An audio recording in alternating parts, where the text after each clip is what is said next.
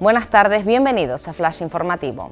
Tenerife ya es la más afectada tras superar 10.000 casos de coronavirus. La isla entra en situación de máxima alerta ya que corre peligro de sufrir una tercera ola devastadora tras sumar ayer 209 nuevos casos y más de 10.000 contagiados hasta ahora. El brote en el hogar Santa Rita alcanza los 195 afectados. Expertos barajan ya posibles confinamientos selectivos y perimetrales en Navidad.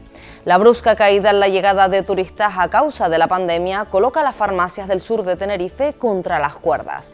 El presidente del Colegio Oficial de Farmacéuticos explica que hay establecimientos que en una mañana solo despachan una receta. En este sentido, lamentó que los ayuntamientos de Arona y ADG no hayan mostrado sensibilidad.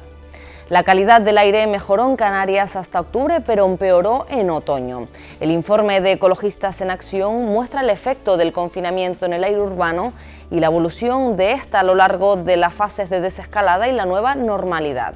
El descenso de la concentración de dióxido de nitrógeno ha sido del 31% en Santa Cruz de Tenerife y del 39% en Las Palmas de Gran Canaria.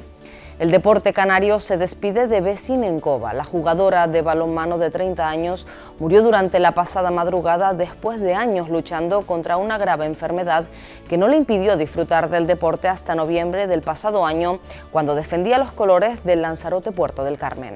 Más noticias en diariodeavisos.com.